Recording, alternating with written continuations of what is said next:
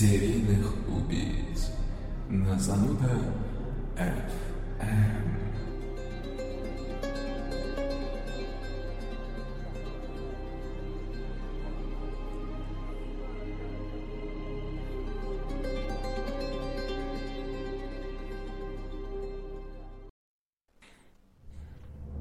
Бифштекс а-ля Дель Моника, бекон, запеченный в сметане картофель, французская булка с маслом, крест-салат под соусом из пикантного сыра, полкило мороженого, два литра доктора Пеппера. Кому под силам съесть все эти разносолы за один присест? Ну, разумеется, человеку состоятельному – и никуда не спешащему. 47-летний господин, заседающий 23 марта 1998 года в одиночной камере государственной тюрьмы Флорида, заломящимся отъев столом, касаемо оплаты всей этой роскоши, не волновался. Согласно американской традиции, на последнюю трапезу смертника раскашливаются тамошние налогоплательщики – да и торопиться некому Джеральду Юджину Стану, как ты догадался, мой дорогой безумный слушатель, не стоило. Электрический стул, получивший среди местных копов ласковое прозвище «Старая искра», вполне мог подождать очередного клиента. Согласно американской криминальной статистике, 16% серийных убийц не знают своих подлинных родителей и растут в приемных семьях. Согласно той же статистике, 68% самых кровавых серийных убийц с раннего детства и вплоть до юношества, юношеского возраста имеют проблемы с недержанием мочи. В этом отношении наш герой – подлинная классика жанра. Мальчик родился 12 сентября 1951 года в городе Скетан, штат Нью-Йорк. Был подкидышем, первоначально нареченный в детском приюте по имени Пол. Чита Стану, усыновившего этого больного энурезом ребенка, по всей видимости, была в курсе сплетен, что настоящая мать мальчика является 14-летняя девушка, забеременевшая от изнасилования. И Поэтому супруги, словно желая ограничить мальчика от его прошлого, переименовывают Пола в Джеральда и для пущей красоты приписывают ему второе имя — Юджин. Ах, если бы знала миссис Норма Стана все эти статистические выкладки. Ах, если бы Ведала она, что большинство знаменитых серийников США носили, как правило, сложные имена. Возможно, и относилась бы к воспитанию ребенка иначе. А так, Джеральд, словно в пику его нелегкой судьбе, растился состоятельными родителями в роскоши, в безделии и неде. Из детских лет, не говоря уже о годах отроческих. Привык ни в чем не знать отказа. Мальчик плохо учится и в школе трижды остается на второй год. Ничего, к его услугам кошелек доброго папеньки, мистера Стану. Благодаря этой бездонной пропасти и нескольким Репетитором юноша в конце концов получает аттестат о среднем образовании в 21 год. Слабый ребенок не имеет в колледже спортивных успехов, а потому подвергается насмешкам. Не беда, однажды на деньги приемного папаши подкупаются аж 10 соперников Джеральда по кроссу. В результате доходяга приходит к финишу первым. Ровесники 15-летнего Джеральда не очень-то нравятся очкарики, способные стоя у доски напрудить лужу в штаны И это ерунда. Норма Стана однажды вызвала приемного на откровенный разговор о девочках. И примется подкладывать сынку в сумочку крупные купюры. Купюры, на которые тот наловчится однажды покупать у насмешниц подростковый секс. К этому достойному занятию вот оно, зарождение не убийцы, но маньяка. Джеральд подходит с защищенной отверженностью. Желая расплатиться за все издевки над собой, подросток жаждет не столь физического удовлетворения, сколь унижения продажных тварей. И надо сказать, за звонкую монету легко добивается своего. Еще вчера казалось недоступные красотки за глаза, называющие Джерри сыкуном, сегодня уже как угодно готовы обслужить его. Хоть в грязном школьном туалете, хоть на глазах друг у друга. Однако Однако родительские деньги, в отличие от приобретенных, имеют свойство заканчиваться. Кое-как окончив школу, великообразованный Джеральд, согласно наказу добропорядочных родителей, вынужден сам зарабатывать на жизнь и постепенно лишается доступа к папашиному кошельку. Вот тут и выясняется, плохо образованный плейбой с задержкой умственного развития и с жалкой мелочью в кармане, в отличие от такого же плейбоя, живущего на безразмерный родительский кредит, отнюдь не привлекает дам. Увы, нашему парню, однажды привыкшему к вседозволенности, смириться с этим парадоксом так и не удастся. Музыкальная пауза.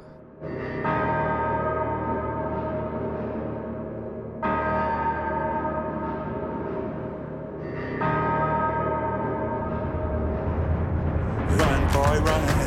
This world is not meant for you. Run, boy, run. They're trying to catch you. Run, boy, run. Running is a victory. Lies behind the hills.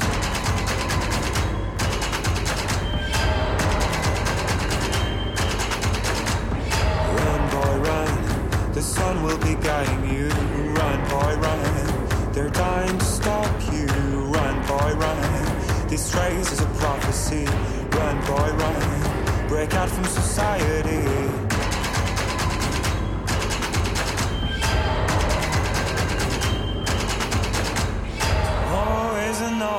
Hey, and you don't have to hide away.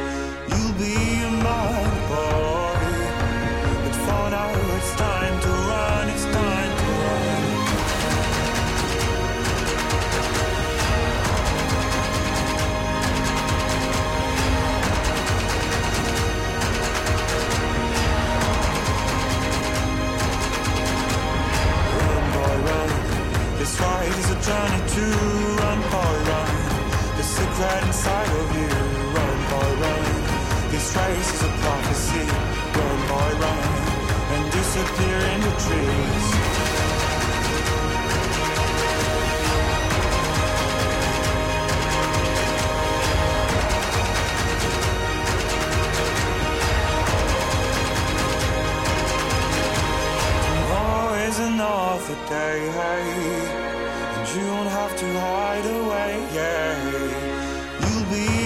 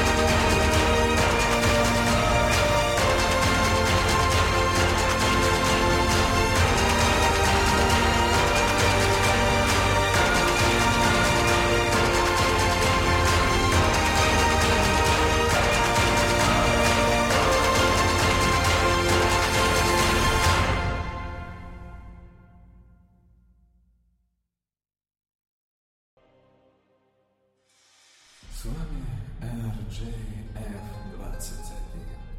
И вы слушаете психологию серийных убийц на зануда FM.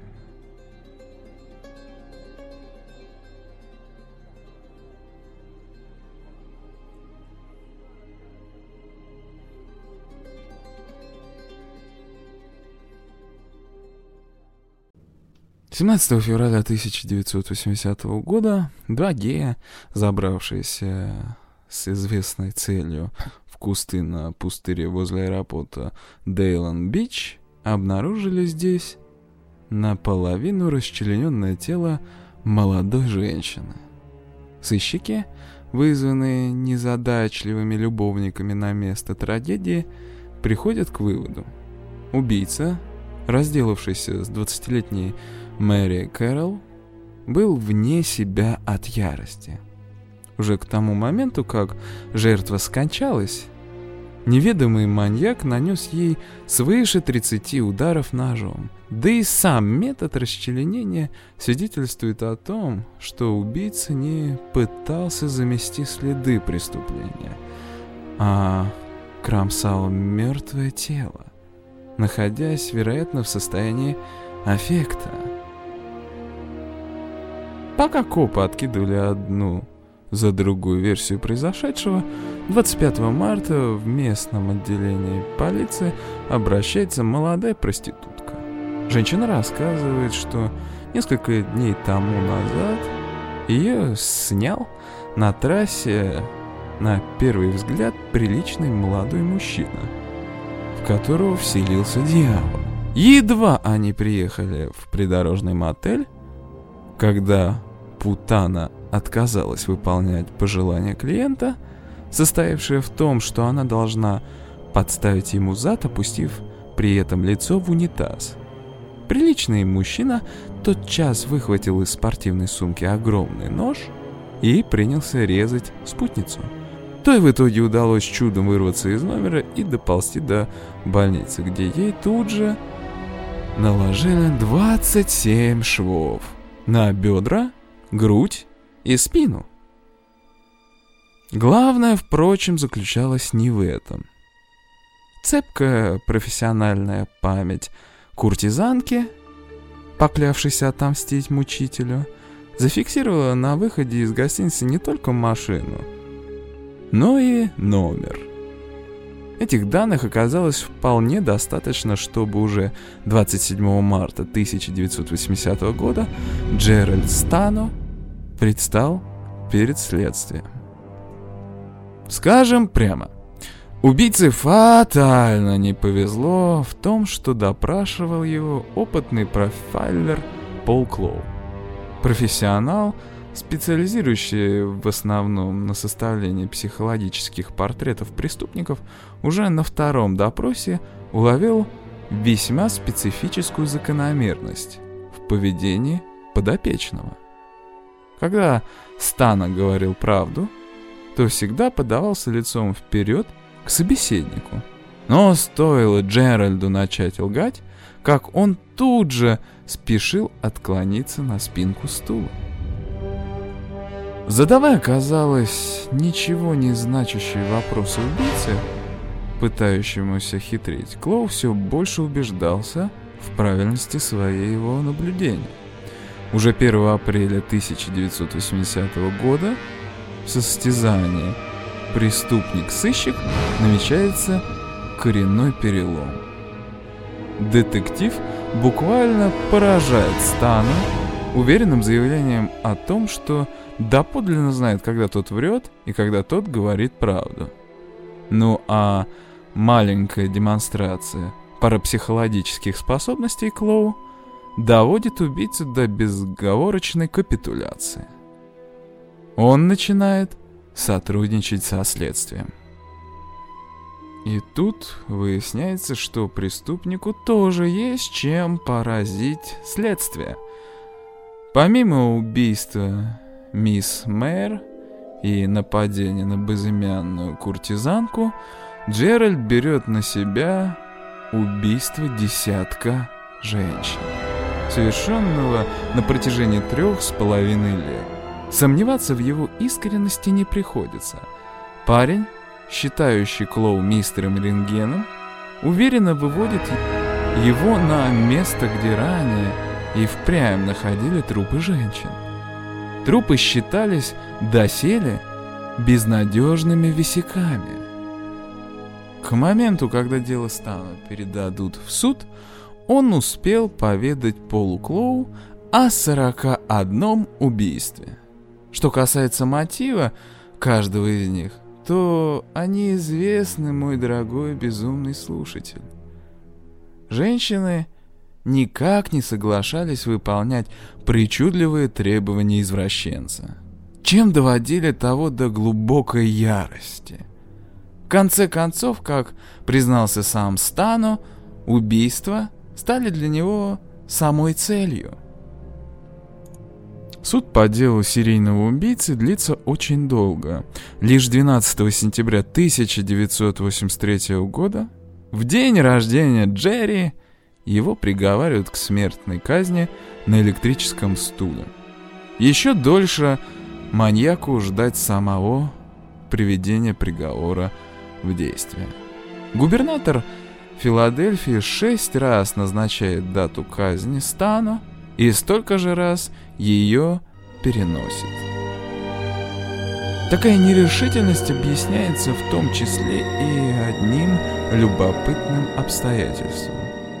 Когда во Флориде в последний раз до стана задействовался электрический стул, старая искра дала сбой и буквально сожгла голову некому Педро Мендену, дав прессе повод пошутить о бесчеловечности местного закона.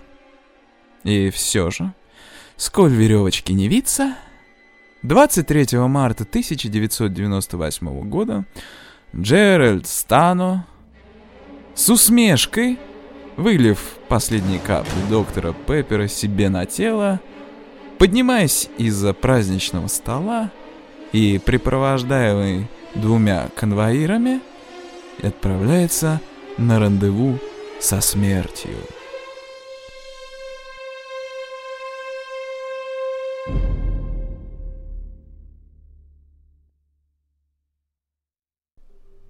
Сегодня вы познакомились с одним из ярчайших примеров серийных убийц. Как прям по учебнику расписали. Все клинические примеры и триада Макдональда – и комплексы развития детства, и вседозволенность, и опять во всем виноваты родители. Спасибо дяде Фрейду, он вам все рассказал. И мы увидели его во всей красе. Сорок одно убийство, в которых он признался и показал, а представьте, сколько их еще не раскрытых осталось. Ну да, вы же помните, что мир не такой добрый как вам кажется.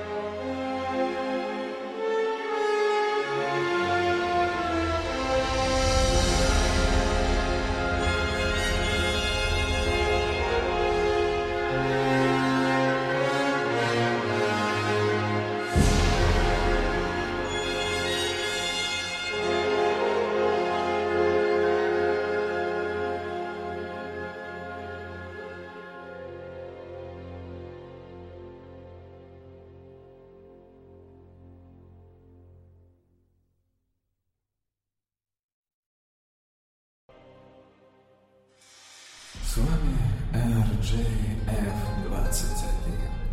И вы слушаете психологию серийных убийц на зануда FM.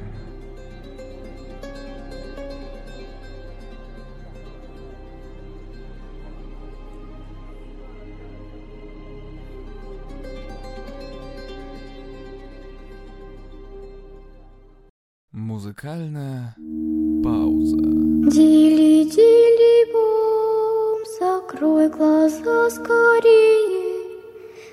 Кто-то